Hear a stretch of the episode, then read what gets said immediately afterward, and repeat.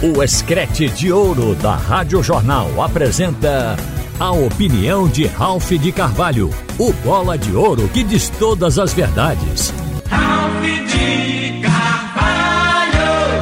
Minha gente, abriram um fosso intransponível na atual gestão do Santa Cruz entre o Conselho e o Poder Executivo, entre o Poder Executivo e o poder deliberativo.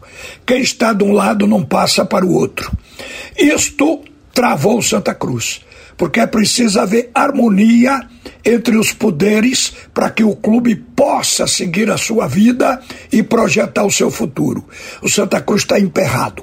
Todos vocês sabem que ontem a justiça teve que decidir e a justiça resolveu cancelar a reunião a reunião de ontem à noite era para, para caçar definitivamente no clube Antônio Luiz Neto e também cancelou aquela reunião de agosto, do dia 28 de agosto, quando foram rejeitadas as contas da gestão Antônio Luiz Neto.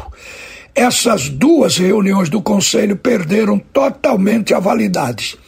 Significa dizer que tem que se cumprir, porque é uma decisão judicial, e que tem que o Santa Cruz ficar esperando o ato seguinte, que é uma decisão da justiça, para ver como se resolvem as questões que estão sendo colocadas atualmente.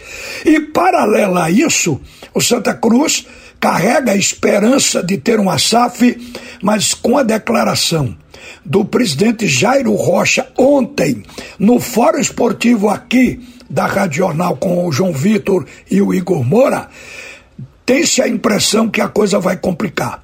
Porque o Jairo Rocha deu uma pisada na bola sem tamanho.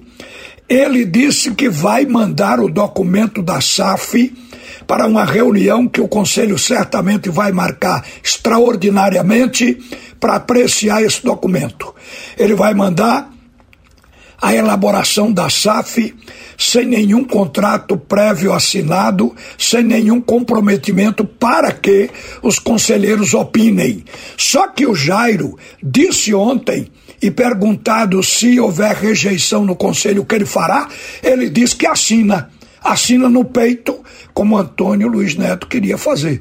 O Antônio Luiz Neto não queria nem mandar para o conselho queria assinar direto. O Jairo disse que se houver rejeição no conselho e se ele concluir que tem alguém querendo prejudicar o Santa Cruz, ele assina o documento para vender a SAP na marra. Isto não era para ser dito. Isso não é para acontecer. O presidente, no momento em que submete ao conselho, ele tem que aceitar a decisão do conselho. Se o documento é bom e o conselho entende que é bom para o clube, vai voltar aprovado.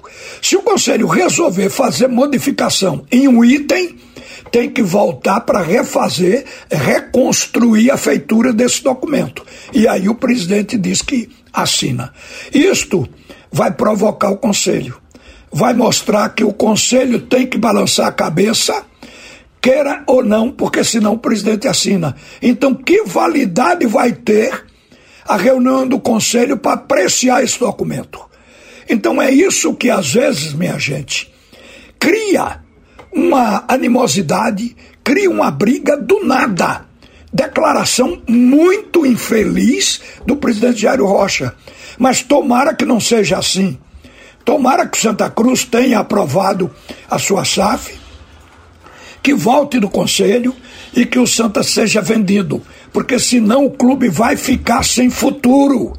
A antecipação das eleições perde até o valor, porque o presidente eleito não vai ter dinheiro para montar um time, ele não vai ter dinheiro para tocar o clube que está fora até da Série D e vai jogar metade do ano outra vez.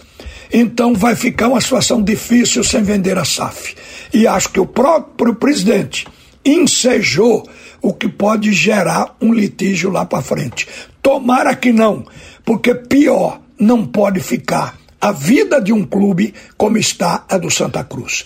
Enquanto isso, o Náutico e o esporte seguem objetivando um futuro que ainda está opaco para o Santa Cruz.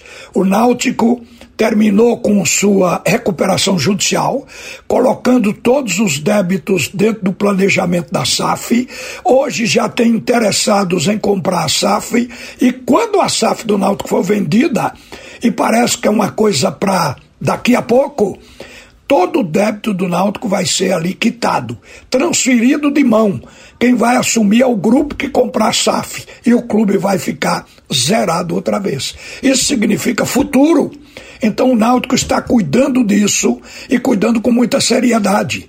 O esporte está administrado de maneira que está projetando o clube para o futuro. O esporte acaba de colocar um gramado sintético que teria lhe custado cerca de 2 milhões de reais no centro de treinamento e está preparando, fazendo uma reforma no centro de treinamento, porque o clube vai trabalhar o ano todo de 2024 lá, porque o gramado da ilha vai receber reforma e o estádio poderá estar fechado também para uma reforma total. Isso vai depender de coisas que estão em andamento. Mas isso aí é administrar, é planejar, é um clube que tem união para poder seguir em frente e trabalhar o seu futuro. O esporte está também, nesse momento, trabalhando no time para subir para a Série A. E tem uma questão financeira, de certa forma, resolvida com alternativas. Ou o esporte também adere a uma sociedade anônima do futebol, uma SAF, ou o esporte tenta se autogerir com o dinheiro que tem para receber. O esporte tem 138 milhões e 800 mil para receber da Liga Forte Futebol. A Liga vendeu 20% dos direitos de transmissão a dois grupos financeiros poderosos, a Life Capital e a Serengeti Asset. Isso intermediado pela XP Investimentos. Então o esporte tem uma cota que é considerada a maior do Nordeste. Com este dinheiro, que não vai entrar de uma vez, mas ele pode ser programado para o clube trabalhar de acordo com as entradas, o esporte seguramente vai poder administrar até o seu débito se quiser ter esse trabalho. Se não, para se tornar um clube ainda maior, o esporte pode fazer valer a venda da sua SAF. Agora, tanto o Náutico como o esporte estão andando para frente e o Santa Cruz está enterrado em um buraco. Uma boa tarde, minha gente. Você ouviu a opinião de Ralph de Carvalho, o bola de ouro que diz todas as verdades.